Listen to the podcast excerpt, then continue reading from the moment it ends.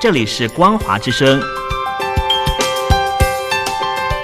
听众朋友，从现在开始，请您一起来关心最近发生的新闻事件。欢迎收听《光华随身听》。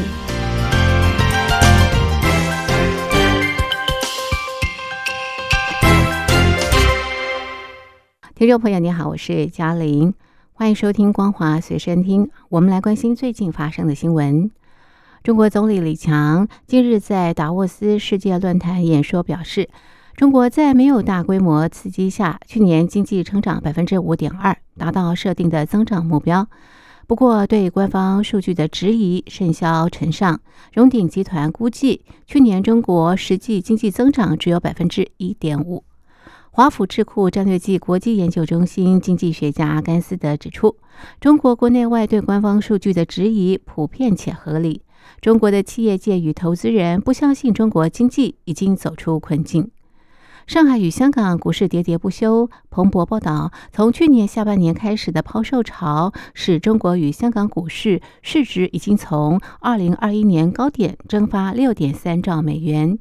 与此同时，中国去年出口下滑是七年来首见，房市危机仍然持续。而在就业不稳定下，民众消费降级。最新数据显示，上个月社会零售销售创三个月新低，显示内需动能不彰。研究机构荣鼎集团指出，增长百分之五点二的官方数据与过去一整年的萎靡情况及相应的决策不相符。标普亚洲区首席经济学家奎兹也说，房市泡沫破裂、通缩及消费者疑虑都与官方数据不一致。不过，无论官方数据的精准性如何，不确定性与欠缺透明度的代价都落在中国本身。荣鼎指出，决策者无法解决经济问题，因为如此做将公开承认问题存在，这也将抑制全球企业对中国投资。去年中国 GDP 国内生产毛额成长率达百分之五点二，但是诺贝尔经济学奖得主克鲁曼认为，除了 GDP 成长率之外，中国几乎所有经济指标都表现不佳，显示经济遇到了大麻烦。香港南华早报报道，今年中国经济仍将面临地方债务通缩、金融去风险化和人口结构等四低问题。克鲁曼在《纽约时报》撰文指出，中国经济陷入困境，部分是因为中国国家主席习近平领导不力，他任意干预的倾向扼杀了民营部门的积极性。但就算习近平是很好的领导，中国也会陷入困境。文章说，长期以来的中国经济模式已经变得不可持续，主要是消费者支出占 GDP 非常低，原因包括金融抑制。向储蓄支付低利息，并向受青睐的借款人发放低息贷款，这些都压低了家庭收入，并将其转移到政府控制的投资中。加上社会安全网薄弱，导致家庭累积储蓄已被不时之需。中国目前的情况是，政府透过推动庞大的房地产泡沫，掩盖多年来消费支出不足的问题。其实，以国际标准而言，中国的房地产业已经变得异常庞大，泡沫最终会破灭。中国是否能够像日本一样走出泡沫化？克鲁曼抱持怀疑。南华早报报道，中国地方政府债台高筑，与房地产等相关产业持续低迷有关，这导致地方政府税收和土地销售锐减，因而陷入财务危机。中国出生率下降速度加快，去年人口减少两百零八万人，目前是十四点一亿人，是连续第二年下降。人口减少与迅速老化，意味中国人口红利已经消失，将对未来几年的劳动力供应、消费、社会安全福利和成长前景产生深远影响。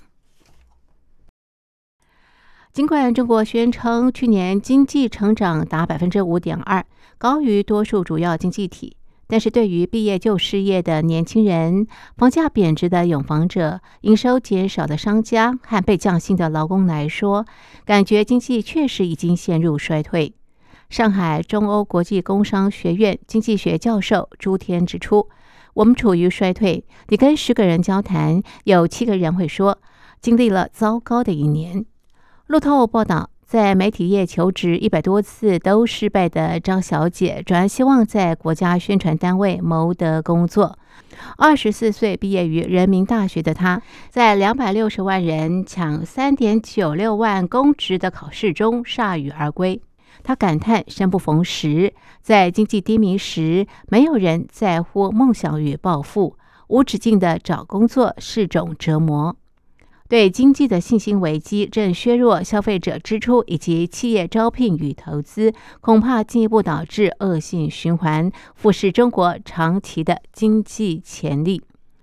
调查也发现，Z 世代对就业前景最悲观。一名无姓企业主管告诉《美国之音》，大学学历已经贬值，重点学校毕业生找工作也许不成问题，但是起薪至少砍三成。从疫情前月薪上万元人民币降至六七千人民币，排名后段的大学毕业生月薪普遍降到五六千人民币，职业学校起薪更低，只有三四千人民币。至于海归留学生，则普遍乏人问津，因为未经中国式的社会化洗礼，圆滑度差强人意。英国金融时报报道。中国工信部副部长辛国斌近日表示，将遏制中国电动汽车产业的扩张，除了因为外部消费需求不足，也是就西方国家对中国的产业和贸易政策促成汽车大量出口的批评作出回应。辛国斌指出。由于外部消费需求不足，北京将采取强而有力的措施，解决一些地方政府和企业盲目新建新电动汽车工厂的问题。尤其目前也存在一些失序的竞争行为。近年来，中国经济表现不佳，电动汽车成为少数的经济亮点，却卷入北京和西方国家的贸易战。去年九月，欧盟对中国电动车产业。发动反倾销调查，凸显外界担忧中国电动汽车商对德国、法国和意大利汽车制造商的生存威胁。在欧盟发动反倾销调查之前，欧洲车商抱怨北京的巨额补贴和银行贷款支撑了中国电动汽车厂商的扩张。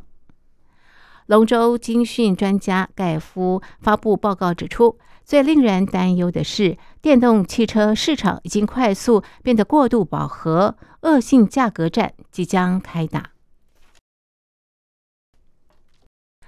大陆国家金融监管总局二十日举行金融高质量发展专题研讨班学习会，强调要全面落实强监管要求，坚决做到长牙带刺，并加强与其他金融监管部门和行业主管部门协作配合，依法将所有金融活动全部纳入监管。纽约城市大学政治学教授夏明表示。从中共加强金融监管一系列动作可以看到，大陆经济遇到麻烦。